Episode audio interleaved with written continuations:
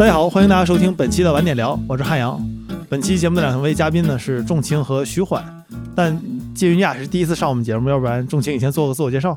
啊哈喽，大家好，我是仲青，然后我是平时会在集合网做一些节目，所以算是集合的一个常驻嘉宾吧。然后自己在实际工作中也接触过一些跟游戏产业相关的东西，算是个半个从业者。嗯，集合网是一个游戏网站，如果听众你不知道的话，可以现在先去看一看，那那网站特别有意思，就那个网站。你感觉他什么都能聊，甚至还能聊游戏。虽然它是个游戏网站，号称是个游戏网站，对，它是游戏文化社区，其实不是个主流，就是在在电子游戏的世界里面是算一个角落。我觉得啊，对我的是是我的精神角落。然后那徐缓，徐缓这个，如果大家听我们节目多的话，可能虽然没他没上过晚点聊，大家应该知道这个人，因为他是我在怪物商志和社会人科技评论还有有意思吗里的搭档，也是个十一七天乐，他只有一天见着我们，然后剩下六天在家里打游戏的人。哎，大家好，我是徐缓。我们今天这期节目刚才都提到游戏了嘛，其实就想聊聊游戏产业，就不是聊某款具体的游戏。这个起因是因为前两天晚点做了一个关于某个公司做游戏的报道，然后看完之后我就在想说，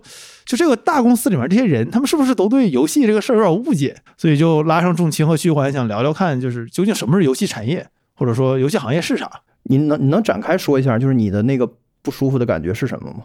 因为像咱们作为游戏玩家，从小玩到大，你会发现，就游戏是一个经常失败的事儿，就从来没有一个世界线上说你只要砸了钱就能做出好游戏出来。但即使是这样，你会发现还是有无数的人，他们在试图证明这个真理是错的，他们在想证明通过砸钱砸人能做出来有很多人玩的游戏。然后我我有时就在想，你说这些公司里的人，他们也他们肯定都不傻，然后也不是没玩过游戏，但为什么总是愿意天真的相信这个世界上努力就有回报这件事儿呢？就是你砸钱砸人一定能做出来。有很多人玩的游戏，但这这个已经被证明无数次是不可能的了。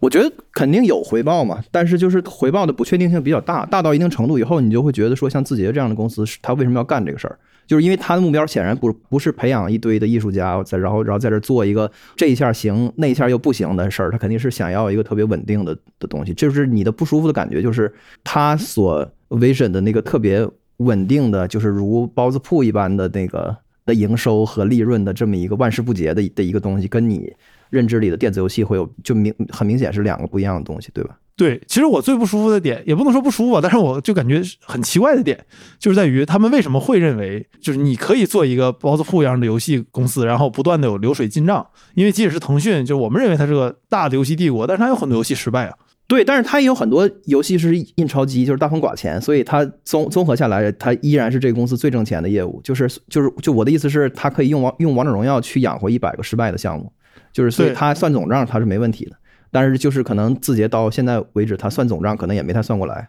就是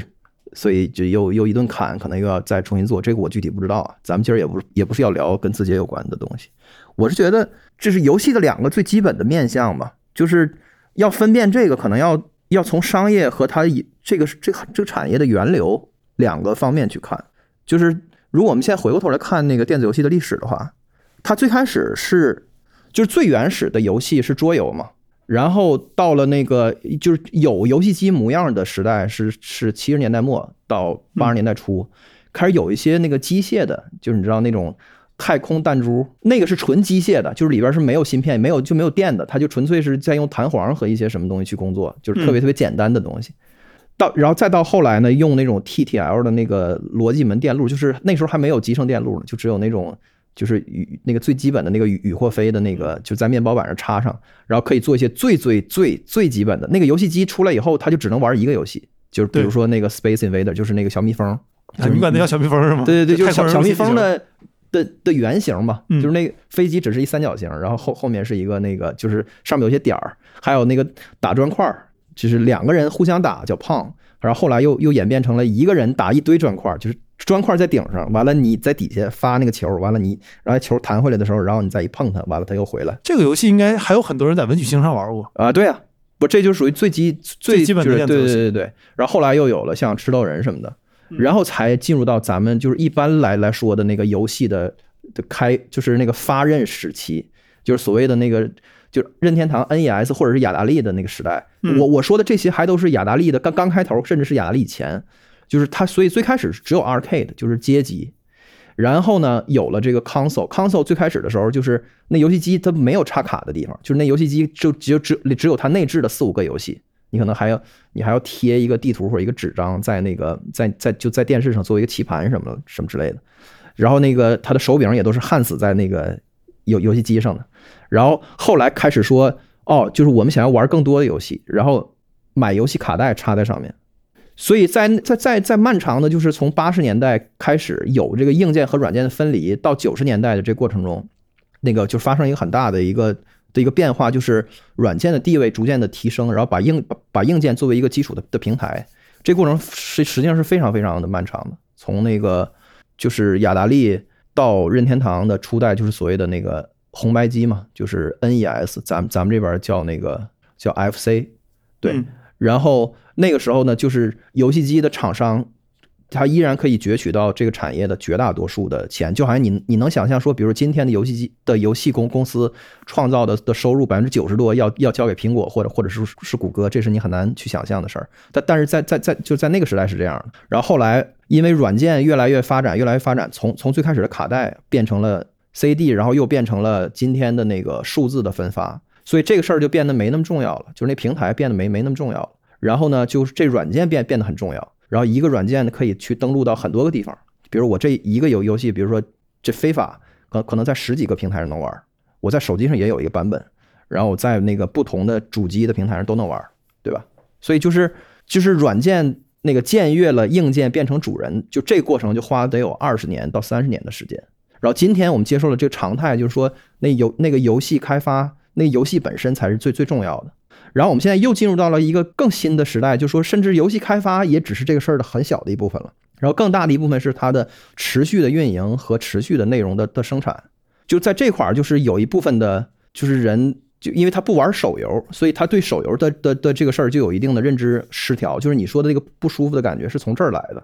就是咱们原来玩玩的游戏都是。所谓的买断制，就是比如说我我我花七十刀，我买一个游戏，我插游戏机里玩完了三十个小时，打完了，我把游戏关了，这就结这事这事儿就结就结束了，对吧？但是就是今天游戏不是这样的，今天的游戏就是说你原神它免费给你玩的，你可以你可以永远都不花钱，你可以一直玩一直玩，然后一直玩到里面有一些东西就是它会引诱着你花钱，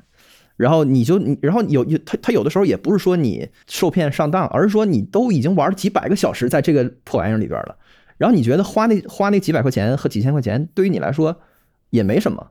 你知道吧？所以就是花钱变得更强啊，或者是花钱去改改变你外观，就变成这样。所以在这个过程中就有一个认知的失调。如果你对电子游戏的那个的定定位或者定义，就是你心里的的电电子游戏还是之前那样有有头有尾的一个的一个作品的话，那么现在的游戏就让你持续的浸淫其中，它也不是没内容。你像《原神》的内容还挺多的，对，但是那个。就是对于你来说，它就不，它不像是一个作品，它像是一个温水煮青蛙的一个东西，你就在里边一直泡着。对我我自己，我是本世纪初开始玩游戏的嘛，我我我我的年纪没有大到说能从上个世纪八十年代开始玩游戏那样，但是但我觉得咱们几个都没到，但你肯定比我早点。然后我自己的几个感觉，最开始先是你说的买断制，就是这游戏你要花钱买，但那个时候我我下的也是盗版。对，然后但是那个游戏是个有头有尾的游戏。除非像什么帝国时代这样的，你可以不断的玩很多局，但是大部分有剧情的游戏是你从头玩到尾，这游戏就结束了，你可能跟他就没有任何关系了。然后直到十年后，你再读到一篇怀旧他的文章。然后第一个改变是网游，就是这个东西是可以一直玩的，它没有一个明确的剧情，没有明确的开始，没有明确的结尾。但那时候网游是付费的，它本质上也是你花钱去玩，你花多少钱玩多少时间。我记得最开始 QQ 幻想是一块钱一小时吧，你还是十块钱一个月，我忘了。然后后来是出来的这个免费网游，然后是页游。页游这个事儿是我到现在也理解不太起来的游戏，因为我在我看来不太算是游戏，它可能更多类似某种社交产品。然后是手游，然后手游也我觉得也经历过几个时代嘛，从那种小型的休闲类游戏，然后到一些大型的炫技式的游戏，比如像《无尽之剑》这样，然后再到现在像《原神》这种，它适配多端，然后手机作为主力平台，然后你可以不断持续的玩，里面有很丰富的内容，然后你也可以不断的氪金往里花钱。但实际上，我我有一种感觉，听你聊完，就当我们在把它都说游戏的时候，是实际上把事儿说说窄了。就我们把很多其实很不一样的东西模糊到了一起，把它当一个事儿去说，所以才会出现很多认知失调的问题。因为我们在用评论 A 的标准去评论 B，对吧？你要用评论战神这种游戏的思路去评价一个手游，那肯定看着奇怪。但他俩原本不应该在一个评价体系里面，对，就像我刚才说的，就是所有东西它都有源流，就是你要是你要是想要去理解它，你还是看它最开始是啥，后来怎么变成那个那个东西的。任何一个东西它都有那过程。你比如说，你刚才说那个最离谱的就是那个夜游，就是在大多数人都没玩过，就是你可能你你在你身边所有的人去问一圈，你都找不着一个玩过的人。然而它既然还能在中国的那个游戏产值里面占到一个比例，嗯就起码比主机要大，可能可能就是几十倍、一百倍，就是起码你还能看见。对主机在中国的游戏的产值里面是看不见的，就是远低于百百分之一吧，可能。对，哎，我觉得嗯，我觉得这个其实是可以聊的一个话题，就是很多时候我们在谈论游戏产业的时候，中国和外国绝对是要分开来算的，嗯，因为在我们这儿，手游和之前的电脑一直是主流，但是在欧美游戏市场里面，那个主机其实很长时间时间内它是主流。对，就是这个是跟那个游戏机禁令有关系，就是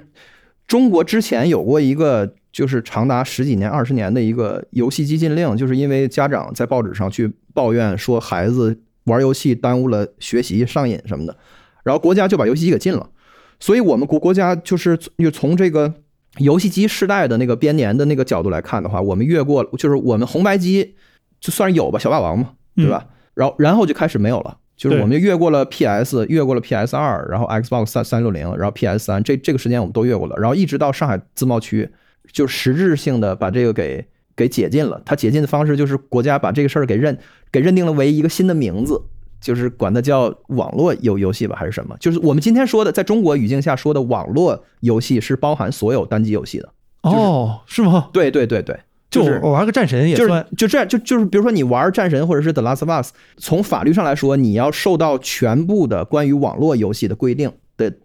的的就是的规定，就是啊，我这第一次知道。对对对，所以那个所以到到自贸区之后，就是这个事儿又又解禁了，所以才才开始又又回到了有主机的这轨道，所以有这这么长时间的空窗期，所以咱们国国家就没有那个主机游戏的那个的那个。就这这就没有，等等，相当于咱们越过，就相当于咱们好像越过了信用卡时代，直接进入了支付宝跟微信支付的那个时代一样。就是可能它的那个渗透率，就信用卡的那个渗透率，永远也也达不到西方的国家的程度了。就是哎，那这样会不会对我们国家对游戏产业的投入方向有很大的一个影响？就比如举个例子，像我们这一代成长起来的人，包括现在正在制作游戏的人，就我猜他们百分之这我这个人如果不玩游戏，他肯定不会做游戏，大大概率上。那他成长的路径中，他大概率上是用鼠标键盘玩的 CS，玩的红警，玩的星际争霸起来的，就准确说可能是玩的暴雪的游戏起来的。但是这种成长路径放到西方同年代的游戏制作者手中，是并不是一个主流路径，因为他们可能是用的手柄玩的光环，玩的那另外一类游戏成长起来的。所以你再到现在我们这个二零二零年再看中国和西方做的很多游戏，有时候我就在想，就是我们比如像腾讯会把大头投入到王者荣耀上，会投入到吃鸡手游上，其实很合理，因为那些开发者他成长就是通过这些这种类似的游戏成长起来的。但是对于西方的那些游戏开发者来说，他们成长过程中并不是类似的这种操控一个小人儿跟别的小人打的这种游戏，就是类似王者荣耀那样，也不是类似吃鸡这种的打枪战的游戏，可能是类似更是更不太一样的一类游戏。我不知道有没有这个区别我觉得你还是高看了腾讯了，就是他可能也没那么复杂的动的那个动机。就是他做的事儿，他都是就是跟字节一样，就是说这这这种级别的公司，他只做确定性的事情。嗯，就是说王者荣耀它是一个确定，就是 MOBA 这个品类已经完全验证了，它就是现在最大的一个的一个品类，就是跟嗯。跟后来的吃鸡一样，就是它是一个不管我多少钱，我一定我一定要一定要抓住的机会，而而且它是一个赢家通通吃的东西，因因为它有网络效应，就是说这个一个市场里面只能有一家绝对大的这个品类的游戏，而而且它是一个在所有品类里面最大的品类。那么这两个条件都具备的话，那我肯定就是就是不计一切代代价去捕捉它，和去就是去在竞争中扼杀其他的人，就是不管从获客上还是从从从从什么样的的那个渠道上。但是你刚才说的那个，就是中西方的那个，就是玩家的那个习惯和他消费的内容的区别也是很明显的。但是我就用不着，就犯不着动用这个去解释王者荣耀，我就是这个意思，就是说，当然你看中国的玩家都不太喜欢用那个手柄，嗯，大部分的人就是就是用鼠标键盘玩，玩 FPS 用鼠标键盘其实不是个特别主流的事儿，对，但是就是对，但是我们始终觉得玩用鼠标不是瞄的特别准嘛，对对对，但是老外他们就是喜欢用这个手柄，加辅助瞄准，对对对，但是他们反正也也能玩的比较厉害，但是确实那个大拇手指头那个精度肯定会差一些，对。对，这种这种区别很多呀，你比如你刚才说的那个夜游的那个的那个事儿，它也有源流。就为什么中国人这么就是就是这么多这个夜游的 sucker，对吧？就是页游其实它是从那个叫什么，就是叫沙盒类的 MMO 来的。沙盒类的 MMO 的鼻祖就是传奇。嗯，你可能需要和听众解释一下什么是 MMO。MMO 就是大型多人在线网络游戏嘛，就是 massive multimedia online role playing game。就可不可以把它简单列成你扮演了一个角色，在另外一个虚拟世界里？对对对，然后这个这个东西里面其实其实它是有两个不同的流派的，就是一个是呃我们称为主题公园类的，就是代表就是魔兽世界啊、一个是沙盒类的，代表就是传奇，还有那个还有一些其他的，还还有那个呃 EVE，还有一些就是可能大家不太知道，像那个 Al Albion 就等等，这两个的那个区别是非常非常大。就表面上看啊，你都在一个世界里面完走来走去，这这是就是然后你就是你飞来飞去，对，然后那个就是你都有装备，完了你改装你飞船，或者是那个就是你升级你的武器。给你的牛头人对，但是那个主题公园类的它是有内容的，就是它跟电视剧似的，就是就是你下副本或者打 BOSS，完有剧情，哇，NPC 给你讲故事，然后那个就是一个版本一一个版本的去往前去去推进，这叫主题公园，就是你你仿佛你在迪士尼乐园里边，嗯然后你就不不停的进不同的那个 program 里面去去玩儿，这样的，这个是这是主流的，就是因为魔兽世界太成功了，所以就是主题公园是 MMO 里面的一个一个就是主要的方向，还有一个次要的方方向一直没有没有被主题公园的流派给挤给挤兑死，它就是它始终有自己生存的空间，就是所谓沙盒类的，沙盒类就是没有内容，没有内容，就只把世界给你，你该干嘛干嘛？对，就是就这个世界，完了没有什么故事什么这那，就咱就在里边活着，完了就是你死我亡，就是然后你的那个你被人杀了的代价是很惨重的，你你就是你装备掉了，完了被就被别人给路走了，就给捡走了，然后你你东西就丢了，就是非常残酷，就很血腥。但是呢，这种这种残酷的那个就是高风险高回报的那感觉，是让让你更觉得你的那个装备和你拥有的那个那个船什么的是真实的那个的的的，就是更有获得感吧。听明白了？所以那个传奇就是就是就是这么一玩意儿。后来就是因为传奇它没了之后，人们就是被传奇血洗的一代人，嗯就是现在的四十岁的人，他们就是一直就养成了这个这个这个口味，就是他就一直想要玩这一类的东西，就是那种闪闪发光的那个，就是就是师兄弟就砍我，就是什么之类的。然后所以他就一直能够不断的有新的业友出来，但是他也是一个在萎缩的过程。是是因为四十岁的人逐渐变成五十岁，可能就不怎么玩游戏了，对，但是他产值大，是因为四十岁的人是一个很有消费力的一群人。对他支付能力非常强。那说到这儿，刚才我又想提刚才咱们聊的一点，就是像你刚才提到，王者荣耀这种 MOBA 类的游戏，它确定性大，而且玩家足够多。我觉得这个原因是因为之前有有英雄联盟，然后有 DOTA，那自然我们就会想到说，那这类游戏它换成手游之后，它玩的人也多。是那但这种东西它不是总能捕捉到的吧？可能几年才会有这么一个机会。对，但我不确定腾讯和字节他们在乎捕捉到这个，就是你关键你在什么什么阶段捕捉它，你懂我意思吗？就是嗯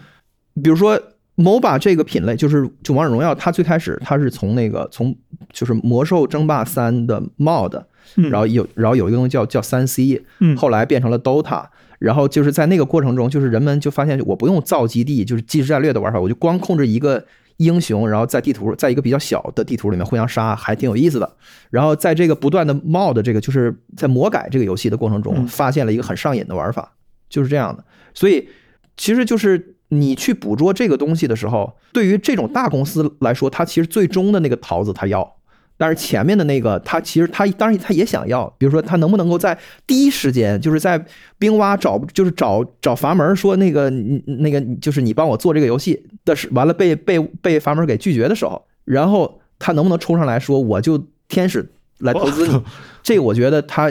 当然是人人都想做，但是确实是很难做到，而且确实就像你说，就是这个这种这么大的创新，它可能五年十年才能有一次。Peter Green 做那个 PUBG，他是从那个武装突袭来的，后来就是那个那个的地图的 mod 又变成了这这个一个独立的玩法，然后就没人勒他，就是他想到处找去去找钱，说我我想做这个游戏，然后找然后去最后去韩国找找到一个很 loser 的公司，蓝洞呃对，然后那个就是成立了这公司叫蓝洞，哦，就是韩国的投资者投了他，然后成，然后就是就是相当于蓝洞这公司原来是做一些那种泡菜网游的公司，还就是就挺一般的，完了做这游戏完性能也就有一坨屎，就是是总卡，就是我的意思是在它整个上半场都没有被被人家识别到，但是巨头公公司它可能也不是那么在乎这个事儿，它只要就是最终这个事儿它变成了和平精英的时候，它必须得是我的。对，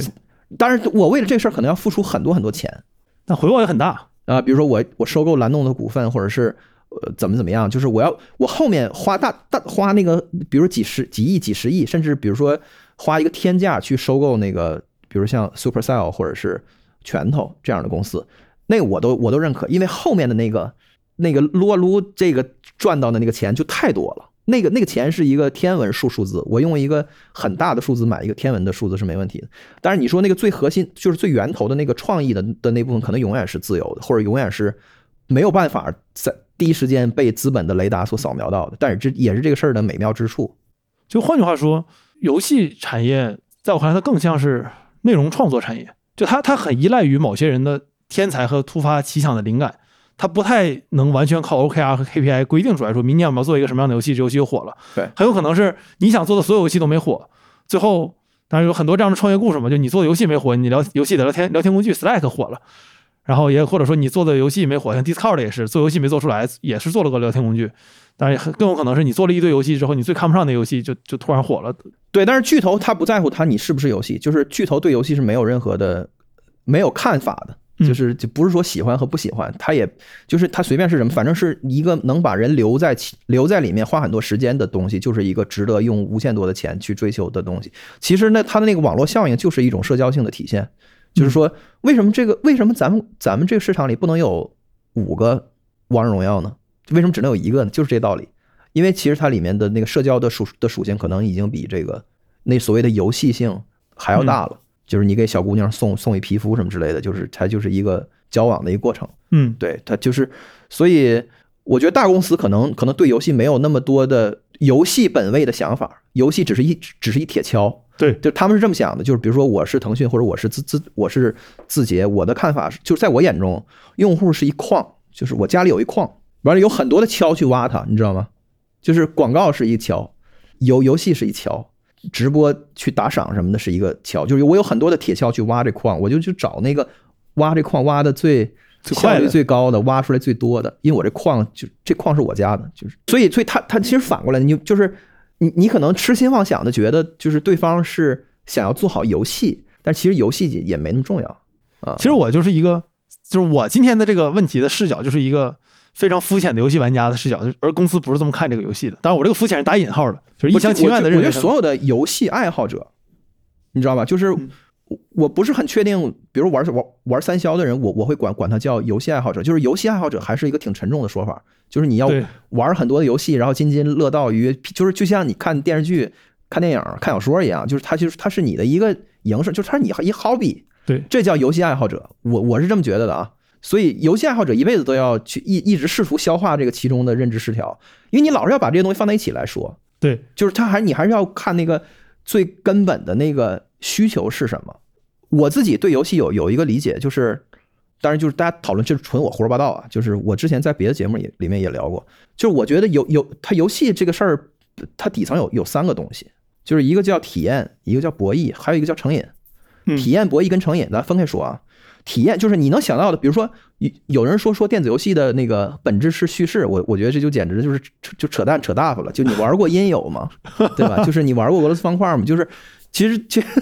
对吧？就是对对，就觉得叙事是是电子游戏的那个最最重要的价值的这个事儿，让我就让我觉得就是就是这哥们不玩游戏就是，提不是提笑皆不是，恰恰他是一个重度的游戏爱好者，他才会有这种这种想法。有这种奇怪的想法，因为他玩太多的那个 RPG 了，我操，哦，和和 ACT 了，然后他他觉得我这讲故事才才是这游戏最最他妈重要的，这对吧？所以体验就是叙事是包含在体验里面的，然后还有一些什么体验？你比如说我举个例子，比如说有有呃，他有一个游戏叫那个 Left 4 Dead，嗯，Left 4 Dead 求生之路。然后求生之路这游戏它是这样，就是你四个人进到一个里边，完了开始就逃生，然后那个丧尸过来过就过来吃你，完你一边杀一边往前跑，完了它有就是跌宕起伏的，就是你从一个公寓里杀出来，完进商场，完了又进医院，完最后最后能就能到终点这个过程，然后就最后有一个计分的一个什么玩意儿，然后在这过程中就是不不断的有丧尸，就是四面八八方的来吃你，你知道吗？嗯然后你就要不停的杀他们，然后去捡子弹。这游戏就是没有叙事，但是但是它有那个有那个体验，什么体验呢？就是那种类似叙事的一种弧光，就是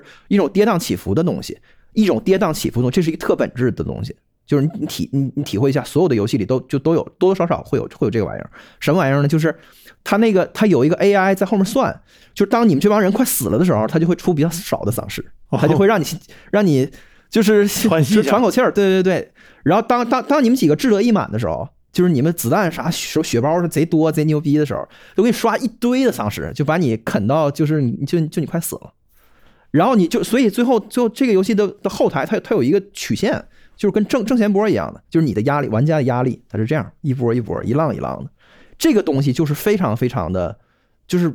典型的我说的体验，就是一种紧张和松弛的一个交替。就是所有的叙事它也是这样的，一个危机的解除，然后又又来到新新的危机，然后就就是就是这么一个过程，然后你去去做选择，这是这是体验，就是一一种跌宕起伏的感觉。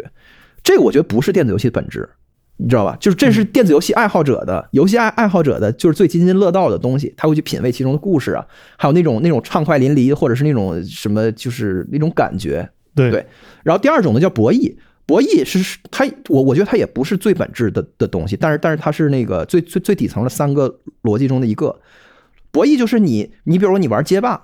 嗯玩街霸这个事儿其实跟体验嗯没有什么太大关系。就是假设玩街霸，其实上屏幕显示的不是那个，就是那个三 D 的那个有肌肉的那个桑桑切尔夫，就不是不是那个人物啊，就只是一些线段，就是最基本的一就几个小骷髅在这打，就是真正的街霸爱好者也能玩进去，因为他们不他们不在乎那个画画面什么之类的，就是他就是在打的这过程中，就是他在乎的是打，他就是咱俩在玩石头剪子布，一个特别复杂的石头剪子布。嗯，就是当我用轻拳的时候，我的我攻击距离短，但是那个我我收招特别快，我出招跟跟收招的那个前摇跟跟后摇特别特别快，然后我就可以做下一个动作。但如果我出重拳的话，扣血特别多，但是那个而而而且而且拳头特别长，但是我我打完以后可能有半秒钟才能把这拳头收回来，我就会僵僵硬在那儿。这个东西叫硬直，所以我要在我就我在博弈，就是我怎么能打打着你，而不被你打着，就是咱俩在玩这个事儿，所以所以他在 figure out 的一个系统。我在单机游戏里边，它也是这样的。比如说解谜类游戏，就是你在试图理解它实是一个，比如说你你玩那种，就是你玩过那个什么史蒂芬香肠卷，或者是怪兽远征这样这样的游戏，就在地图里面不断的翻牌子，什么推木桩，然后再就是在走路，就是就是探去探地图。那过程你你你是在理解一个一其实一个拓一个拓扑系统，就是一个拓扑学系统，就是你你。就跟那个推箱子，它不也是嘛？就是那地方特别狭窄，然后你想我怎么把这箱子推到一个刚好的位置，我能蹭过去，完这个箱子还不会影响一会儿我回来或者怎么样的？就是你在试图破解一个就是人脑很难去 handle 的一个，就是就跟玩玩魔方一样，就是魔方华容道都是这种。对华容道，对对对对，华容道跟魔方它都是这，就是这是一特，这是一个还挺永恒的一的一个东西，就是你它的那个系统复杂度就超过了你直观能感觉到的那个极限，然后这个时候你就要去理解它，就感受它，然后去找一些角度去弄它，这个叫博弈，这也是特别广泛存在在电子游戏里面的。但我觉得这还不是最底层的，就是最就是我我我就是我想说的就是最极限的电子游戏的最 naked，就是最赤裸的，就是把这些东西全都给撇了，就是把体验可以不要，然后那个博弈也博弈也都可以不要，但有一个东西必须得有，就是成瘾性。嗯就是成瘾性，就是它必须得能够让你一直一直往下玩儿，这事儿就没完没了往下玩儿。就这成瘾，我觉得才是这个这事儿里这三个支柱里面的最底层的一东西。就大家不愿意承认，因为如果承认了这个以后，就好像电子游戏就完了，变成那个什么，电子海洛因，对对对对，就是精神鸦片了或者怎么样。但是你你你就是你能说你不承认这个这这这个东西吗？就是比如说它有它有的游戏它就是叫 idle game，idle 就是英文里徘徊那个词儿，嗯，那游戏就是它里里边有个有有小人儿，完他在打怪，完了不用你控制，就是打打怪的那个打的动作也不用你控制，走路也不用你控制，什么也不用你控制，你就不停点它就行。就是他那小人在中间，就你就不停点它，完了你就能升级，你就使劲点它就行。有个游戏叫那个叫点饼干，还还然后然后就点饼干后来又变成了一个很大的类别，就是有个饼干在那儿，然后你就一直点，你点那饼干就会获得一个饼干，然后你就使劲点，完点完以后，一会儿你你可以用一万个饼干换一个老太太，那那老太太会每十秒钟替你点一次饼干，然后你换更多的老太太，完了你有很多的老太太，然后变成就是你可以去买一工厂，那工厂老太太就一秒钟能能就能生能生产一千个饼干什么之类的。工厂生产老太太，这个太可怕了。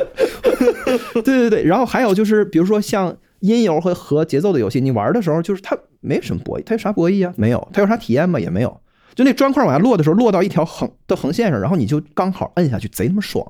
就任何玩过音游的人那种爽的感觉，你知道吗？对对对，就是它就是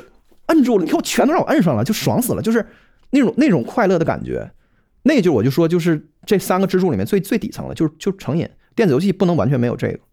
但是可以完全没有前两个。重申说的这个成瘾性，可能你你说的更更像是那种更直接的、更那个不经过这种抽象或者说大脑大脑皮层，可能就是我脊椎上面某一个抖楞一下，可能就有了那种所谓成瘾性。但是你说，比如说我要那种跌宕起伏，那种也是可以成，那那种也是可以成瘾的，但它更抽象，它只是更抽象而已是的，对，就就刚才你说的那个《Life for Dead》那游戏，就就基本上你当年去网吧大家都在玩这游戏，而且他们玩完之后会，那时候好像没不流行复盘这个词，但他们会复盘，然后然后马上开始来下一局，就不断来，不断来，不断来。对，但是就是这事儿是经不起反思的，你知道吗？就是如果你玩完《Life Life for Dead》，然后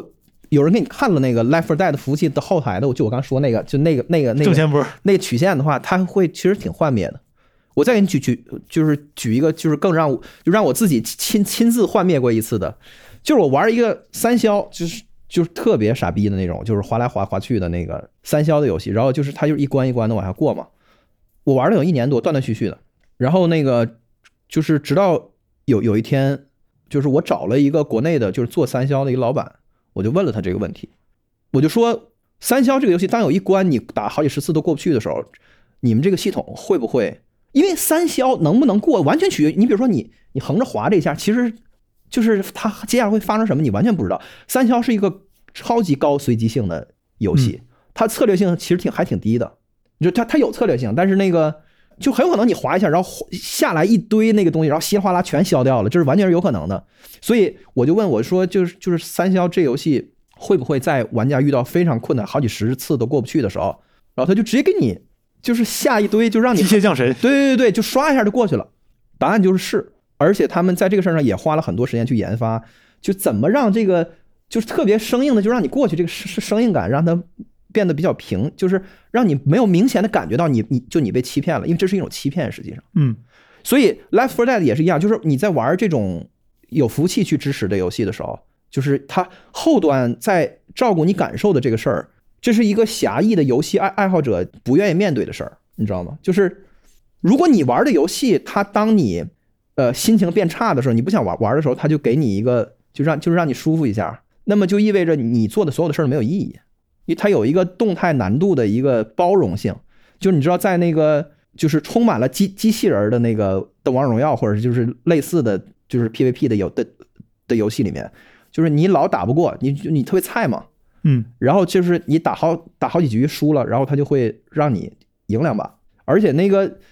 做的不好的游戏，他会让你感觉到，你感觉到这不是让我让就是在让着我吗？对对对这不是傻逼吗？就是这种感觉，你知道吗？对，所以三消的游戏也是这样，这就意味着你玩你玩那个三消其实没没有什么区别，就是那区别只有一点点，就是我的意思是你比如说你玩的特别次，就是所谓的你玩的水平比我低，我玩的水平高，咱俩没啥区别，因为他反正都是在哄咱俩开心，所以就是就是说说回到那个成瘾，就是成成呃就是那个成成瘾性的那个事儿的那个底底层，就是字节或者是腾讯他们想做的游戏，它其实是一种，我觉得就是跟我们狭义的游戏爱好者口中的游戏的区别，就是它就是玩家就是想要获得快乐，我在花花时间和花钱购买快乐，嗯我就想要快乐，这是一个这个 argument 是一个挺沉重的一个事儿，就是这和你去玩儿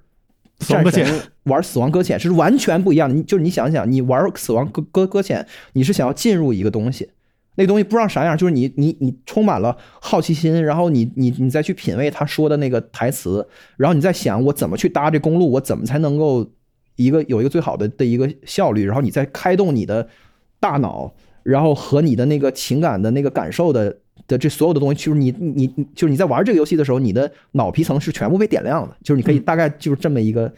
呃一个比比方吧，对吧？但是当我去玩三消的时候，我就是想想获得一种快乐，就是一种非常非常 mindless 的麻木的快乐，就是我先上厕所，就是我蹲在马桶上，我就我就想舒服一下，我想舒服一下，嗯这才是真正最底层的那个跟成瘾有关的。它它底层是是多巴胺的分泌，就是多巴胺它它是一个目标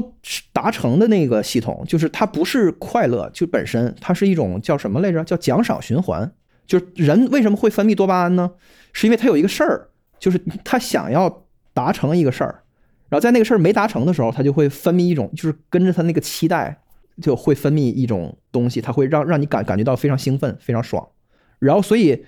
所以所有的手游或者所有的这种，我就说我人们只想获得快乐的东西，它就是不断不断的循环一个奖赏，就是你输入一些指令获得一个金币，这就是一个奖赏循环，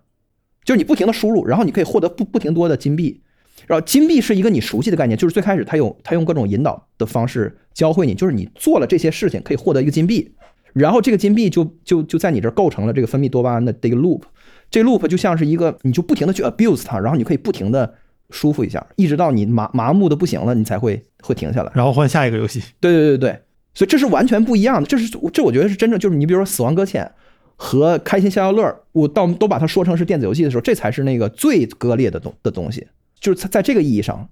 是不一样的，但是你说《死亡搁搁浅》里没没有这个吗？这是不可能的，它《死亡搁浅》里也有，对，它有一个经经济系统，就是它在赚那个更多的那个就是虚虚拟的货币，完了才能去做更多的事儿。它它不能说完全没有，但是呢，后者是赤裸的，是底层的，就是人们就是在这个事情里面获得快乐，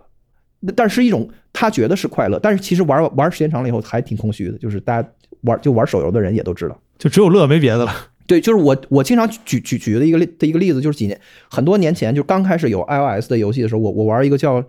叫《无尽之剑》的游戏，嗯，我在玩的时候就卡住了，就 bug 了，卡 bug 了，然后我就在一个 BOSS 战，然后结尾它就就是出不来了，然后就是就是不不让我做任何的操作了，然后我没招，我就给这个开发者写写邮件，我说你得帮我解除一下，因为我这我都玩了五天五夜了，就是就是卡在这儿不能动动动它了，然后然后他就给我弹出来了，然后。我就发现我的钱没了，我的钱变成零了。然后当当时我我就我我赚了可能比如说比如说三万块钱，你知道吧？然后我就跟他说，我说那个我是出来了，但是我钱被归零了。然后他说没事儿。这个时候他给我发了个邮件，他说 I bumped you up with a million，他给了我一百万。这就是我最后一次打开这个游戏，这就是我最后一次打开这个游戏。那时候我体会到什么叫多巴胺的那个这个奖赏循环。就是当他给我一百，就是我五天五夜的不吃不睡的沉迷这个这个这个破游戏的时候，那个每每一块钱我赚到的，我都觉得是跟我的那个技巧和我的动作和我的那个策略什么都还挺有关系的。然然后那个管理员给了我一百万之后，我我再也没有打开过这个游戏，一直到今天，就是他的那个奖赏循环被打破了，突然间那个那东西没了。哦，原来我没有在获得任何实际的东西，就是一种虚假的获得感嘛。啊，那理论上来说，现在所有的。咱咱们抛开咱们中文语境下不常见的这些主机游戏不谈啊，咱们就说这些手游和现在的这些这些网游。那理论上，现在所有的研发游戏，它的目标都应该是尽可能的给你这种快乐。对啊。然后所有游戏之间比拼的就是谁能给玩家更多的快乐。对啊。不是，我就刚才我我就是咱咱回到刚刚才那个问题，就是如果把它作为一个伦理问题去讨论的话，就是咱就就是比如说你就是现在这屋里有一个三消的老板，他就会告诉你。他说：“这个东西是是是正向的，就温暖局这个东西，就是让玩家就是哄骗玩家，他打不过去的人，就是就是出一堆块儿，完了就让他给过去，这个事儿是是好事儿。为什么呢？因为他改善了你的体验。然后这个时候，作为作为那个游戏爱好者，你就会愣住，你说，但这就是假的呀，但这是假的呀。但但是但是他会告告诉你说，就首先你不知道，这是第一。第二呢，就是啥假不假的，就是你玩这个游戏，你是为了获得某种真的东西吗？其实不是啊。”你就是获得快乐，我就回到我刚才说的那个，我只是想获得快乐，就所以它就只是一个体验，就是然后你就说，然后在在在 PVP 和对战里面，他就是说，那这里面有公平问题啊，然后这时候这个老板他就会说，公平问题是你想要爽和别人想要爽发生了冲突才会有公平的问题，就是公平根本就不是一个本质的东西，就是你们每一个人来这儿都是寻欢作乐的，就是你们只是想获得不断分泌的多巴胺，只想爽。对，然后但是因为是 PVP，所以咱俩打就只能有一个人爽，所以这个时候公平就变得挺重要的，就是就是就是这样的。所以 PVP 的游戏它会有一些个外围的那个系统，就是局内你打的菜也没关系，就首就就首先我会有温暖局，就是让你的胜率别就是别就别低那么多。然后然后第二呢，就是你像王者荣耀，他们会有这样的改的改进，就是说就是菜鸡的那个局外成长，就是你你做任务打多少局，然后可以获获得一些什么什么那个就是虚拟货币或者或什么玩意儿。的那个奖励会比高手要要给的多，你知道吗？比如说高手打赢十盘，他只获得一千块钱，然后你这边可以可以就可以获得三千到五千，就是他会他会拿别的东西去补偿你，就所有所有的这些东西，就是像调一个鸡尾酒一样，他就是想让你获获得最大化的快乐，而不要让一一个人的快乐伤害另一个人的快乐。我就想到前年我俩朋友，俩朋友就就贼无聊，你知道吧？然后他俩就有个目标，就想玩玩那个英雄联盟，玩到全服最低分嗯。他们嗯就看看，就如果一直输，这个就会怎么样？嗯 然后他俩最开始输贼快乐，输到黑铁，然后输不下去了，就是这个系统总会给他们匹配一些比他们厉害的人带他们。对啊，后来他就好好打，打完到最后，然后突然间再输，就演那个系统，对，就是他就演到最后，有人就骂他们说你们这就不好好玩游戏，然后他就他就开始好好玩，好好玩之后，突然又又开始摆烂，又准备输，对然后他就跟人发我让你想赢都赢不了，就是，然后他就发现其实系统是会帮他的。因为你到了那个分段的话，系统会觉得你也不能太菜，要不然这个体验就没了，就会给你分配一些看着比他那个分段更厉害的人带你。对对，这就是这这是一伦理问题，就是狭义的电子游戏爱爱好者是是很难接受这个事儿的，因为他还觉得我玩，你比如说玩街霸的人，他绝对接受不了温暖局的，这是绝对接受不了，是的因，为就我哥们儿，我我练了十年，我练的就是这个事儿，对我练这个力回啊，什么什么这和木鸭什么的，我操！然后你给我整这个，我你给我开玩笑呢吗？不是对，我这个东西就是来争高下的，但是一个争高下的东西就是一个非常小的东西，因为新手就很快就蒸发掉了，就新手都跑了，因为他来这儿就就被你一顿干，然后他就走了，所以这个他他注定是一个很很小众的爱好，所以就说回到就是狭义的或者说粗略的说成是买断是，但其实也不都是。其实像动森是一个很手游的东西，但是它是一个它是一个做的非常了不起的游戏，它是本身是非常好的。但是就是我们粗略的说，就是狭义的电子游戏爱爱好者，那个有头有尾，就是我玩三十个小时就关机就结束了，然后这故事我消化了，然后我觉得挺好。这个事儿是一个 hobby，它是一个兴趣爱好，它和插花练书法没有没有区别，对，和看就是看小说、看电视剧没有区别。但跟打牌有区别吗？跟打牌，就是我刚才说的博弈的那个是纯就是对应到到到到打牌那儿的。但我觉得跟打牌跟打牌的的的区别也不大，因为因为打牌也是一个不断在精进的过程，打牌是个跟 PVP 有的有关的。打牌我我是刚说的那个就是没有温暖局，对对对对，菜就是菜。对对对，就是因为你你觉得你的那个技技巧和你的心理心理战的所有的这些东西是有意义的。你来这不是你打牌不是为了快乐，你是为了打赢。我突然想到一句话，就是有句话前几年特别火，叫“电子竞技菜是原罪”。那如果这么来说的话，一个游戏公司的目标，如果它的目标是那种让你获得快乐的游戏，那么他的目标应该是让你不要一烧自己菜，对，那你一烧你可以不断的变强，即使这墙是假的。对，那所以就是想要所谓的想要真的东西，是因为他就是他来这儿不纯粹是为了快乐，嗯，它是一种习惯。就他想要一。个玩 JRPG 的人，他没完没了玩 JRPG，它是一种习惯，就是它是一种日本 RPG，它是一种审美，它最后就是所所谓的 hobby 里面都有审美。对，，hob hobby 所有的兴趣爱好里面都是有有就是有一个内核是是审美，因为你玩的多嘛，对，就是日式 RPG 你老玩你老玩，你时间长了，你对日式 RPG 你有一看法，完了你就会在网上写。就是长篇，你说 我操，这你尼尔这游戏就是就是好，然后哪哪个游戏就是烂，怎么怎么地的。你像我这种，你看你，我是一个没有任何 JRPG 审美的人。我玩 P 五的时候，我觉得这这这游戏狗屎，这 太他妈慢了，节节奏太慢了。就是我没有那个品，我没有 develop 出来那个那个 taste，所以我当然就受不了这个东西了，对吧？所以最后就就变成这样，就是每一个游戏类型或者每甚至每一个小的玩法，你比如说玩那个卡牌的游戏，它完全是一个审美。就是因为有有一群人，他们就只玩卡牌游戏，他在他在 Steam 上一个接一个的找，每出一个新的游戏，他就去玩。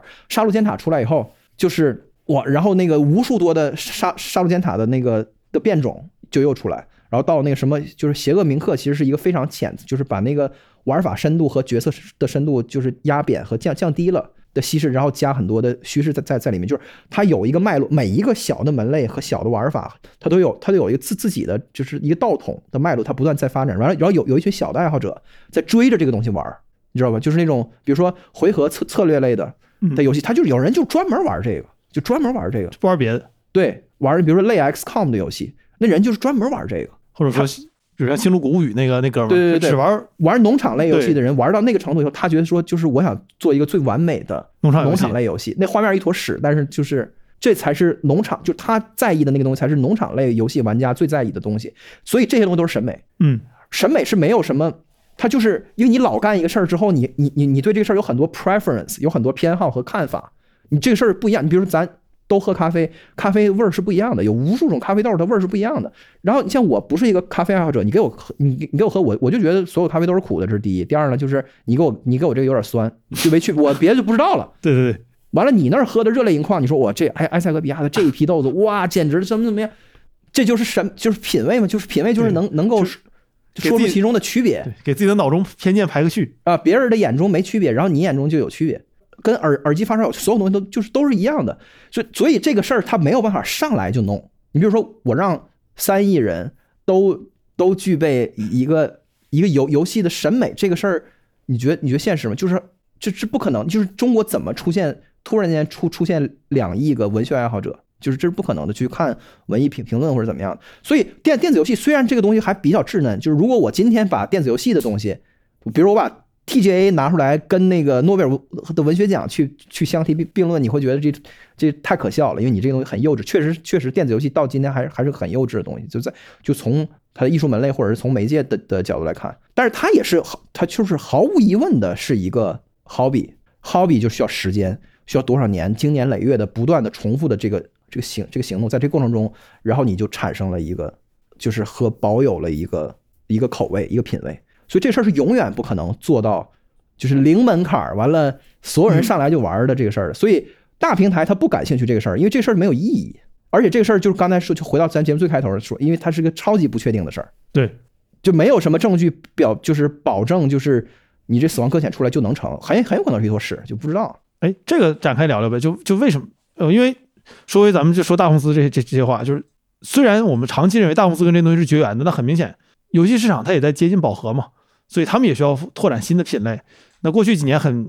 就是很显著的一个例子，是国内这些大型游戏公司开始投这些我们我们所谓的三 A 大作也好，还是说死亡搁浅，死死亡搁浅也算三 A 大作，就开始开始做这些需要审美的游戏了，需要需要品味的这种这这类的游戏，而不是那种纯粹图一乐的游戏了。但这个时候，其实它的两种的开发模式其实很很不类似的，尤其是前者，它需要你知道赌嘛，嗯，是投资的话很正常，就便宜嘛。对就是它不是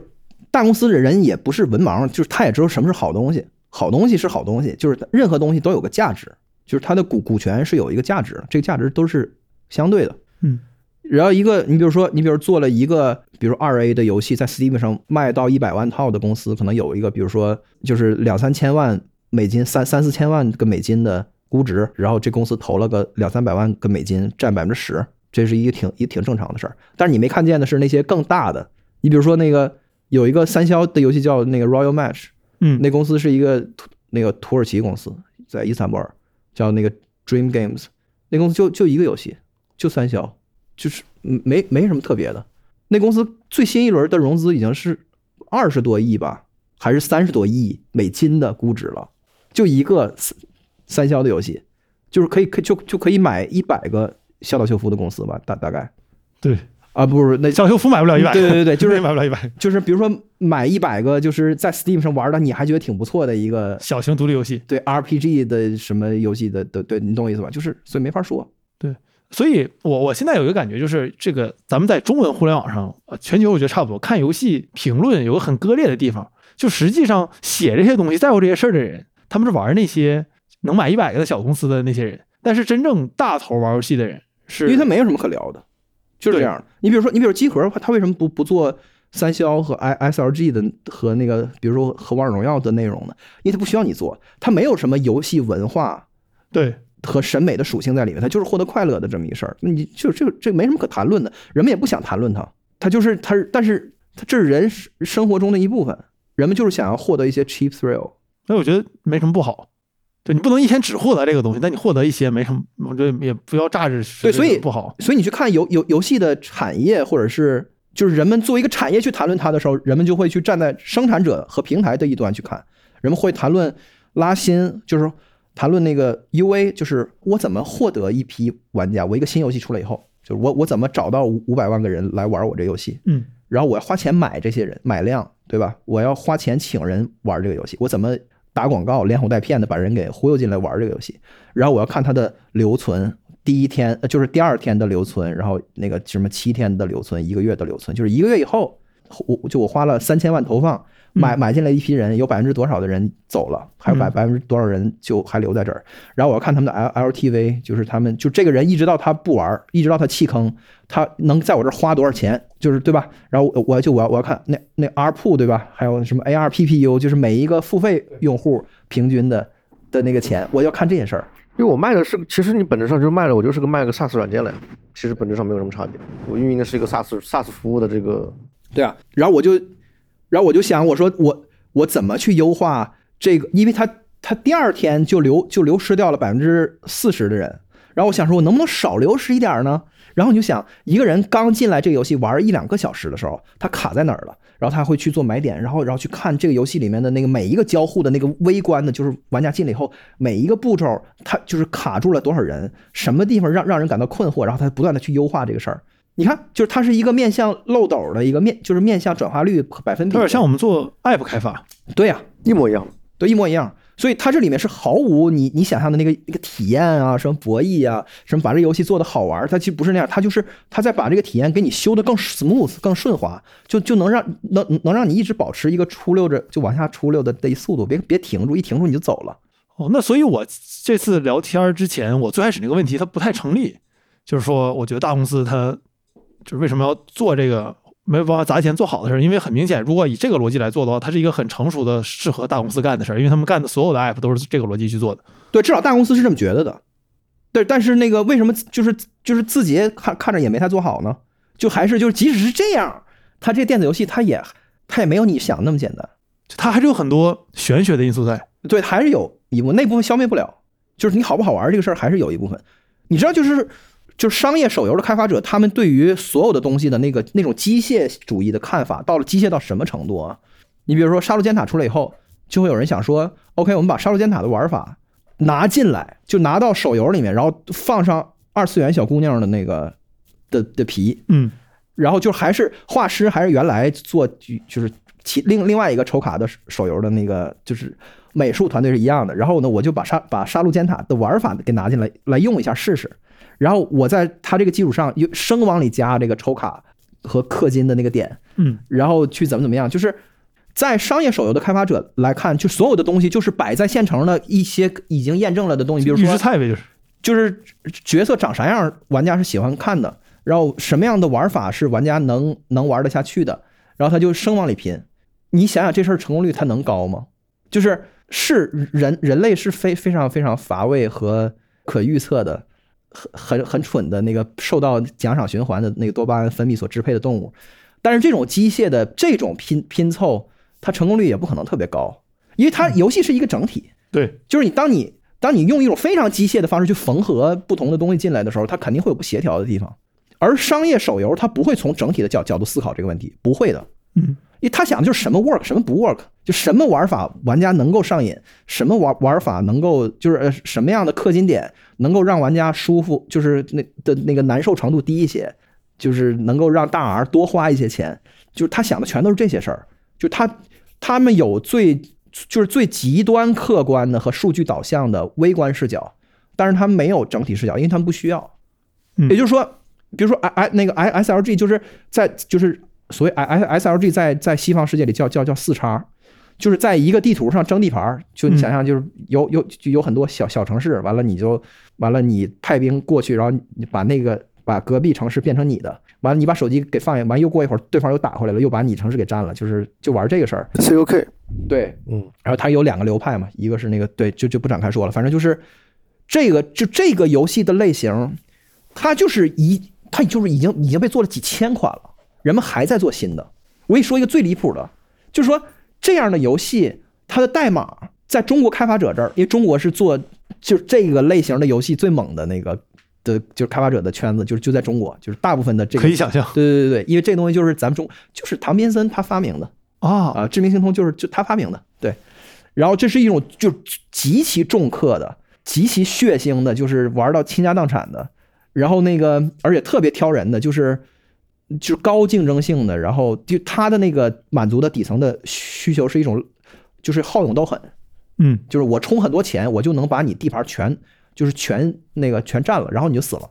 然后你就是，所以就特别爽，就只要我把钱给给充到位了，就是在地图上我就能获获获得那种征伐的快感。嗯然后另外呢，还有就还有一个那个就是心理的机制是兄就是兄弟帮派，就是咱哥几个晚上就是就 QQ 就是在语音，然后就说咱们今天晚上九点半咱们一起就是冲进去三十万，然后就把对方全全占了，就这种。嗯他他有他有这个，就这就不展开说了。但是我就说，就这个游戏的代码是现成的，就是这个代码是有是有就这么几种，然后这个游戏的开发者甚至不会写代码，也不能就不能说完全不会吧。就不怎么会。对，就是我跟一个开发者聊聊天，他跟我说，他说哪个哪个游游戏的那个流派的那个代码，我知道怎么改，这就是他能开发这样的游游戏的资格，他的 eligibility 就是我知道怎么改，这个游戏不会崩。你听明白了？就是明白明白。就是这个游戏的开发的那个模块化和不走心和那个完像我写大学作业的时候，对，就是说，就是我我知道替换哪哪个文件夹里的哪些的文件能让这个这就是能改变它的 UI，然后它数值系的系统怎么改我知道，然后具体怎么写代码我不需要知道，然后我就可以就是发一个包，然后我就然后我就去买量去测试，然后我就去去割韭菜了，就完事儿了。就是商商业的手游的的商业就是这样，对商 商业就是这样。商业就是这样，对。哦，这个太像我以前上学，因为我们上学的时候，比如作业都要求你写个计算器，但你必须要写的跟别人计算器不一样，那你就你就我知道怎么改你那个计算器就可以了。其实我并不一定需要真的知道怎么写计算器，对啊，但但是反过来说也挺合理的，因为就是你为什么我们我们为什么要重复造轮子呢？因为大家就想要这个东西。因为对它就是一毛一样，就 COK，我再我我再做一万遍，它还有人玩，这人就是 sucker，你有什么办法呢？你就是你你你看那个 Google 前那个前段时间出一个数据报告嘛，就是还是啊，就是还是有有有很大的一批人在玩这个，而且他们的那个上来的那个次流就非常低，但是后面的留存就非常高，因为这这个游这样的游戏，他有一群人，他就他他玩好多年了。他老找新的，就这游戏运营死了，又合服了，然后后来他不玩，他弃坑之后他又找新的，所以他就是一个永恒的需求。大平台、大公司，他们就他们就想要这个永恒的需求，就是人们就想获得快乐，有这么一些已经被验证了的快乐，我们就想做这个。但是即使这样，它也不能够完全用你这种客观和数据导导向的方式去把握住。这是这是这是第一。第二呢，就是说我刚才说的那个兴趣爱好和这个多巴胺这两个事儿，它也不是说完全的，就是分隔的。它肯定是有很大的重的重合的。对，人们玩手游，他也他也在培养审美，他没有在培养审美吗？一个人在玩氪金抽卡的游戏，玩时间长，你你去 Tap Tap 看那个 Tap Tap 的评论区，对对对，我一个一个都是鉴赏家，我真惊了，就是。一个新游戏出来，他氪了三三天，然后给你写了一万字的论文，告诉你这游戏一坨屎。我告诉你啊，这游戏怎么怎么改，我感觉就是策划得给他跪下，你知道吗？就是因为他已经玩太多太多这样的游戏了。对，氪金抽卡的，就小姑娘这种二次元的游戏，就是就是他对这个事儿也有一堆自己的那个看，就最终也变成审美。所以至少中国市场，就是因为他越过了主主主机这个事儿之后，主机这个事儿就永远都补不回来了。嗯，但是那个在手游上，它会它会形成新新的那个审美和大家的那个偏好，然后它也在塑造这个这个这个产业，就是说，就纯粹获得快乐，时间长了，你也会产生一些审美，就是这样。对，那我就突然想到原神了，因为原神是一个，就是你放到五年前，你很难想象它会出现的游戏。我我不知道你你作为这个行业的，我觉得算半个从业者怎么想，但对我一个只是玩游戏的人来说，我很难想象原神会这种游戏的出现，就它会这么火，然后挣这么多钱。以及它会，就他竟然也不是腾讯做的，对呀、啊，不是人家那个蔡浩宇把大招憋出来了，你你怎么说呢？就是，对，但我觉得他是个有 hobby 的人，他他在这个游戏上绝对是个有审美的人，就是他做了，就是原神，你不能说他不是缝合的，他也有，他他就是，如果你要是去拆解这这就这个游戏的话，它是一层一层的，就是它核心的玩法是一个动作游戏，嗯，但是呢，那个。就是外围的成长的那个系的的的那个系统，它给你拉的特别特别长。我靠，你要收集的东西我没完没了的。然后它，然后它关键是它有一个特别成熟的一个长期的那个滚动的内容生产的管线，嗯，所以它不停的在更新内容。这个事儿是其他的游戏做不到的。它那个内容量非常大，不断的有就是有那种带动画脚本和对白的演出的的这些的的东西。但是它抓住的底层的需的需求是主机玩家所不能那么理解的。是这批新的，就是被手游和二二和那个二次元的这个的文化教教育起来的一这的这个消费者，他其实对于咱们所谓传统意义上，你比如说你玩《刺客信条》或者玩《The Last of Us》这样的的游戏的那个那个那个意义上的内容，大家不大家不需要那那样的内容。我我只需要非常好的模型和非常好的例会，就这小姑娘，我能我能共情，我能特别喜欢她，我会买谷子，我我会就是。我会买一堆他的那个小的衍的那个像挂历一样的的那个衍生品放在桌上，然后我看着它我就高兴。我就去买肯德基。就是我会买，我会因为他去买喜茶的限定款的那个饮料，然后把那个小姑娘从那个从从纸杯上绞下来，就给剪下来，然后给她给给她塑封了，就变成一个纪念品。就是人们那种一种一种 fetish，他就是他特别喜欢那个小姑娘这个事儿，或者是或者是那个小帅哥，就是对女性的玩家来说也是这样的，就是他们管就是这个对他们来说是内容，然后所有的故事都不是。就是咱们说《The Last of Us》这样的故事，就是就是看感就感觉像在看小说一样的，其实看一部电影一样。他们不是，他们要的是怎么勾勒出这个小，就是在在在在这两百个小姑娘里边，这个小姑娘是一个不一样的啊！我告诉你啊，她是一个美强惨，你知道吗？就是她能力特别强，但是那个就是她不食人间烟火，然后就。哎，然后他还特别自卑。哎呦我去，他他能能拿捏到这个东西，所有的故事都为了能够提炼出、提纯出这个小姑娘的这个的人设，然后人们会痴迷于这个东西，愿意为这个去花钱。它跟综艺和真人秀会比较更更接近一些。就是我看着你的双眼，我就爱上了你，我就觉得我比别人更了解你。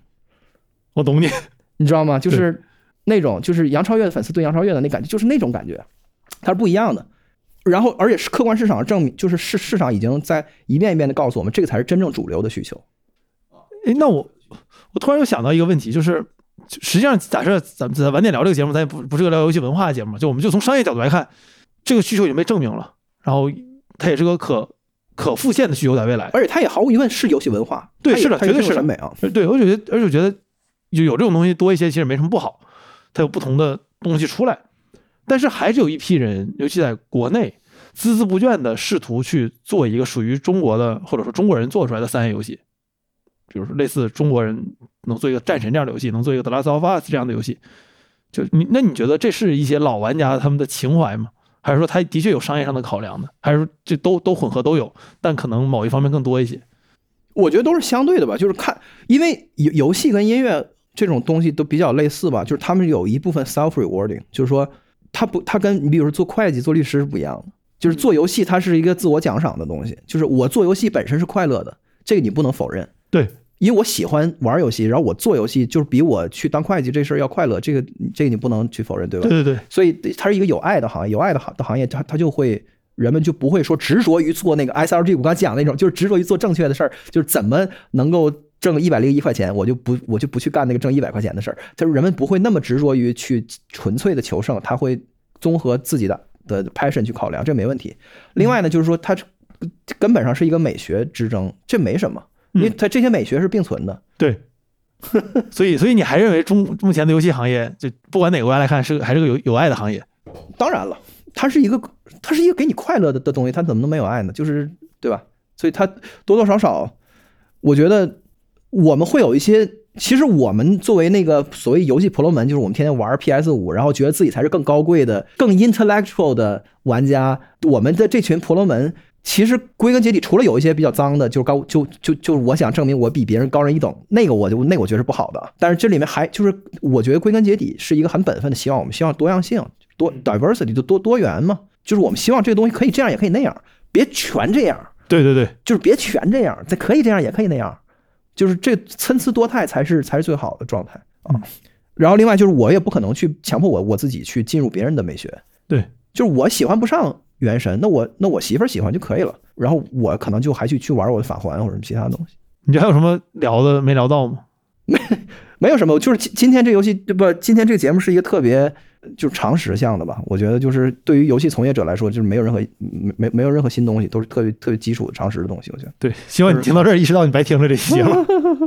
对对，就给就给给给大家聊聊，我觉得对。然后我们有就是你你这个嘉宾为什么就一句话不说呢？我我我们散，比如说你像你像腾讯哈，腾讯最早它游戏它。他那个游戏最就是营收真正开始起来的时候，它还是属于它那种聊天式棋牌类的东西吧，对吧？就腾腾讯那个就是一个在上千年都已经被证明过，那就是我们日常那些中国人玩玩玩下棋也好啊，这种游戏他们只搬到了电子上面来说嘛。它你我们可能会认为它不算是原生的有电子游戏啊，这这一类的。但你说像更早期，比如说我们现在所谓的那个 RPG，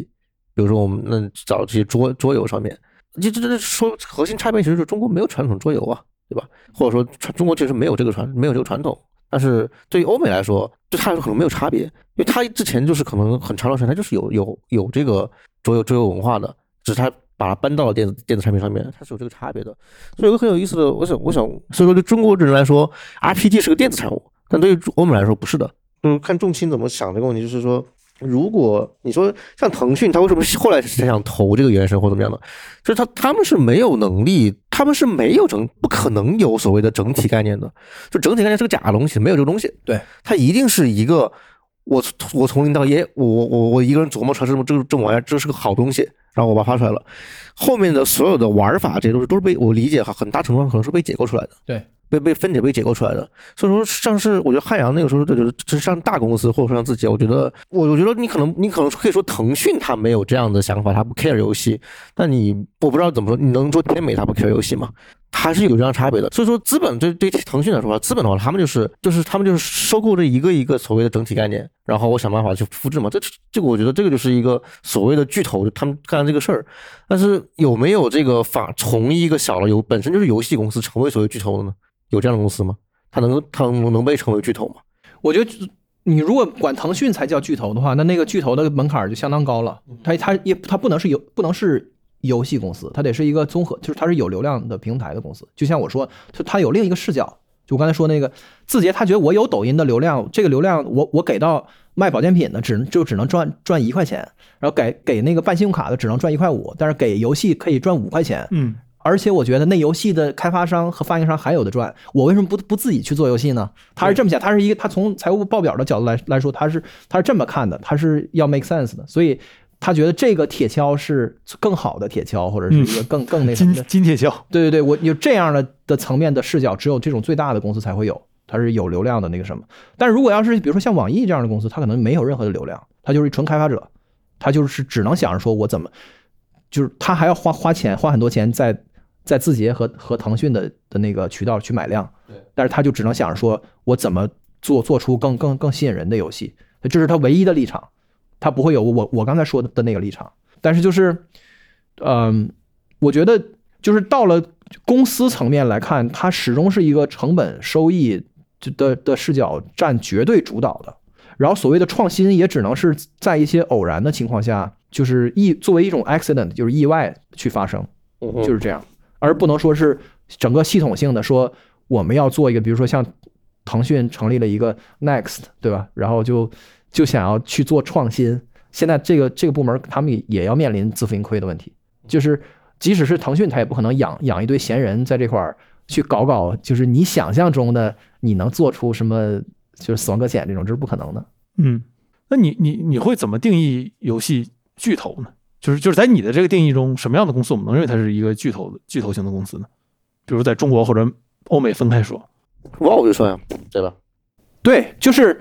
它有平台业务的才能算巨头吧？我觉得。所以那个你要这么说的话，其实连动视暴雪都不太算，因为它那个不是平台，它它没有把战网开放给其他人。嗯啊，但是它就是它纯粹因为它游戏太大了，它营收太高了，所以它能它能上来，其他都不是。你看那个前十大的游戏公公司的那个，就是游戏收入的规模。那个排名前前十的公司，除了网易跟动视暴雪以外，应该大部分其他的都是，比如说苹果、嗯，腾讯、谷歌、索尼、任天堂、索尼，然后包括未上市的，所以你看不见 Epic 和阀门，他们都是有有平台业务，所以那个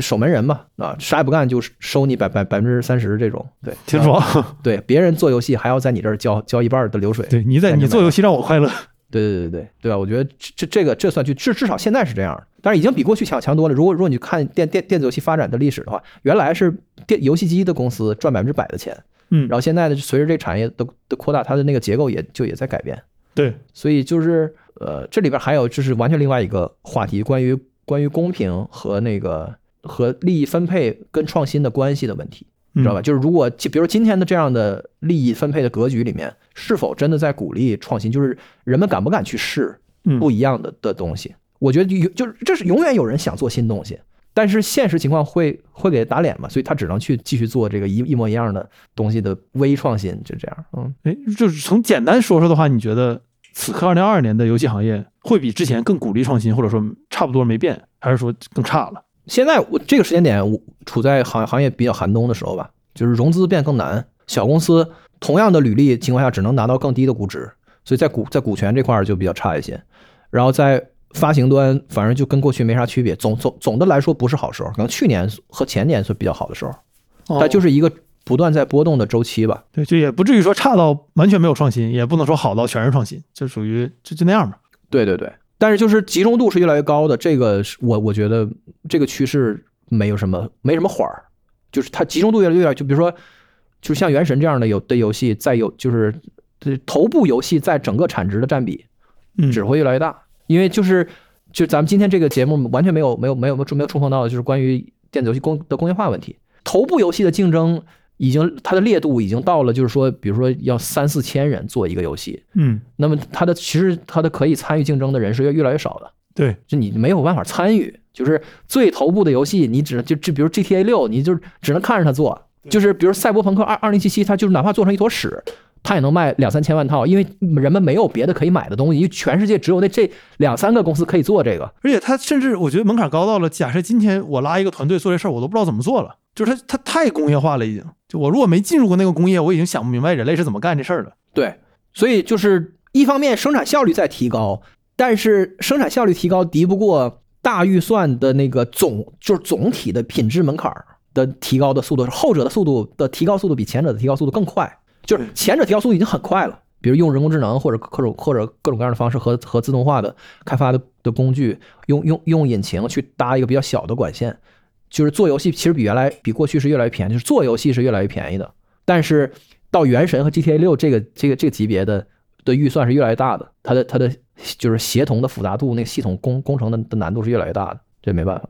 对，因为毕竟我们的要求越来越高嘛。就以前你对吧？你看看海，这个海就瞅着像海就行。现在你要求有波光粼粼的效果，然后有海浪起来，那个阳光还要透过那个海浪，要求越来越高。你以前做个海贴个图，一两天搞定，现在你上不封顶啊。你可以无限的抠下去。这个问题是你玩是要 GTA 六这样的玩家是不是越来越少了？就占比上是不是越来越少了？事实上是因为广义上我们认为那些不是游戏玩家的人那些游所谓的游戏玩家，这个是越来越多的呀。移动移动互联网上起来了一波，然后包括现在我在手机上也能玩原神这样的游戏了，我居然对吧？这类的人实际上是越来越多的，我们占比确实越少了，就是后面还会有人买，占比越来越少，这是肯定的。人但是那个绝对数是越来越多的，就是从至少从游戏的花费来看。比如说，那个二零二一年可能是全球两两千亿的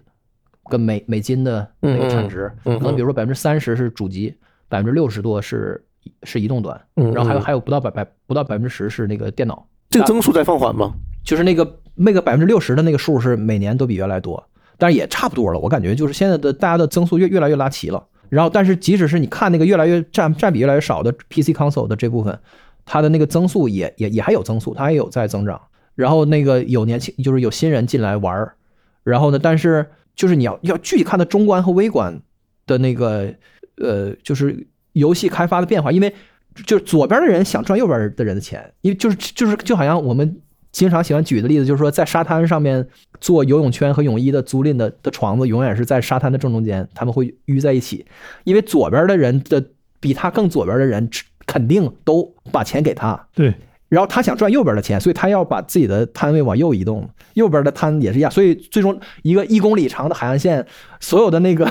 小商小贩全都集集中在那个沙滩的正中间，因为就是就是这样的。所以那个就是买断制传统就是做叙事的这样的游戏的工作室，他们想要去赚那个持续运营这边的钱。对，出 DLC。对对对，所以那个我们现在面临的问题是说，受到《原神》这样的游戏的影的影响，传统的单机买断制的游的游戏的工作室比较迷茫。你看，我最近在玩那个《刺客信条》，就是我那游戏打开以后，整整个就是一原神，就是各种收集。每天我在一个单机游戏里边做每日任务，有没有病？这是不是有病？是不是疯了？简直是！对，就是特别的，就是特别的不都不协调。就是我我我我来这是体验一段冒险的旅程的，然后就完事儿了，而不是说我在你这过日子呢。你你你你当你当你自己是什么东西啊？你当我是谁啊？就是简直就就是右侧对左侧的。Mindset 的影响就是让让让左侧比较迷茫嘛，我觉得就这是目前的问题。对对对对，就是接下来要看，就实际上还是要靠市场的市场机制。你比如说，就是 GTA 六为什么这么费劲，它做不出来？因为 GTA 五的 online 太赚钱。嗯，就如果 GTA 五的 online 就是那个在线多人的那个，不赚钱了。对它就是它营收下来了，他早就想办法做了，就是这样的。就是懒，现在不是，就还是因为那个更赚钱，就是 GTA 五 Online 比他的那个卖拷贝的那个收入多多得多，所以他就没有动力去去去弄其他的，就不是还有一种可能，GTA 六只有 online，没有没有没有线下，没有单机版了。对，嗯不可能，他肯定还是要卖一，他要卖拷贝；二要，哎呦，但我不知道啊，GTA 六，我我我我最近新闻没有 follow，我不知道他有没有可能做一个就直接就是上来是免费的，应该不能吧？我觉得，因为他可能跟五 online 一样吧，就是分开，就是 online 是免费玩的，然后那个呃单机的那个呃的任务和故事是那什么的。呃，因为因为就能看到这样的趋势，比如说你像 CDPR，就是出巫师和这个二零七七这个这个公司，他们应该是前段时间刚刚发布、刚公布了他们接下来要做的那个游戏系列，就是我呃，就还有第一有巫师有巫师星座，围绕巫师好像有两三个，有两三个他妈游戏，不可能都是正统续作，他肯我估计他有有有有网游。它肯定也会也会手游，所以事实上就是大家第一，大家会就是这些传统公司，他们依然依然一样会，首先他们之前花了很大精力塑造这些单机游戏，它是个 IP，然后把这些 IP 它呢再大家去复制，比如变成手游啊，就就像那个 Diablo Diablo Immortal Immortal Immortal 对吧？Diablo Immortal Immortal 那个游戏一样，它变成手游，我觉得后面可能大家都会这么干。对，但是就是不撞南墙不回头，因为左侧的人老觉得右侧的东西很简单，但实际上也不是，就是。你拿着左侧，你比如说你把巫师做成手手游，这概率这成功概率是非常非常低的。就是他就他们自己其实也知道，但是他们就是 die trying，就是要不然呢，我做公司不就是为了继续的发展和做大吗？那我不干这个我干啥呢？就是没办法。所以就这两个事儿非常不，就是咱们刚才这整个这个就是前面这一这一个多小时就聊的，我我觉得应该比较清楚了。就是作为一个兴趣爱好，一个跟审美有关的的那个，要你多少年去。培养的一个口味、一个品味，和后者我只想获得快乐这两个事儿是不一样的。嗯，就这个事儿，所以那个前者想要去干后者的事儿，他要从头学，对，要从头学，就是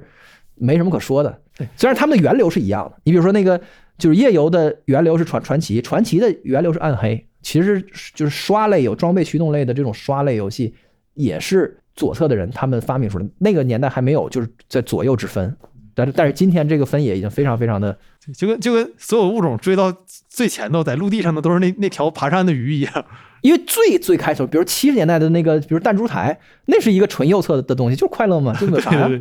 那后来才变成了，哎呦我去，整的跟那个我这个什么流派，跟法法国新浪潮上这都出来了，对吧？就是，对我就说嘛，就跟文学一样，就开始有有各种各样的什么了。所以我就我我觉得大家可能。也不用太在意这其中的，但是你要知道其中的区别，你就可以放下这个事儿了。对，就没有人非要逼你代言，没有人非要拿关于就氪金抽卡游戏的论述来来来谈论你和和代表你，就不一样的东西。对我还有最后一个问题，就是那下一步会不会出现一个情况，是很多玩休闲游戏的玩家，他玩到足够多的时候，他会主动反过来玩一些，就是不单纯追求快乐，还追求一些。像你说的审美一样的这种这种游戏呢，比如说我我玩了十年消消乐了，我就想看，哎，有个游戏叫《死亡搁浅》，好像贼火，我试试这玩意儿。会你觉得会有这种情况出现吗？我觉得不会，是回过头来玩，那个是我觉得不可能的。嗯，就是因为它不是一个东西，就是你是在它那个东西要重新生长出来。就是你比如说无脑的软色情的抽卡的二次元的游戏的玩家，就是他们会会会产生一个一个一个口味，然后他们会想要自自己的。就是满足他那种我我无法描述的一种更深的、更那个的那个的那个需求，所以才会有像《明日方舟》这样的游戏。就是它它也是就是很就是玩玩法很简单，就是一塔防，但是它的那个文化的属性就非常厚重，然后就出现整的跟那个研究魂学一样，就是研究他们这个里边的人物关系啊和设定啊什么，然后写同人创作什么，就四点七，就是你能想到的所有的的这种。他就是他的世界跟哈利波特的世界没有区别，就是哈利波特有啥他就有啥，就是你只能在他的那个脉络里面再往上去生长，而不能说是他玩氪金手游玩时间长了以后，他他想说，哎，我还是想玩点好的，然后他就去玩 The Last of Us，这是不可能的。对，明白你意思啊。行，玩点好的。行，我觉得立我们立场已经很明确了，我觉得是大家都玩点好的。好，那感谢大家收听本期的晚点聊，然后做个广告。就是我从这一期还是对谈，对谈的意思就是说我有个大纲来这我们就开始聊了，然后但是从下一期开始，晚点聊会更新一个季度的节目，叫《大公司的瞬间》，这个都是我有稿有提纲，然后一点点精心制作的。当然不能说对谈不精心，对谈是我们嘉宾过去几十年的积累，现在给你了一小时的输出。对，但但那个那是另外一类的节目，然后其中有一集就是聊腾讯和原神的，就是我通过晚点很多未公开的采访 memo 梳理出来的腾讯和原神背后中间的一些一些事儿。然后反正就是五级这样的节目吧，就是一些大公司的一些事儿。欢迎持续关注晚点聊，我们下期再见，祝你玩点好的，各位拜拜。拜拜。拜。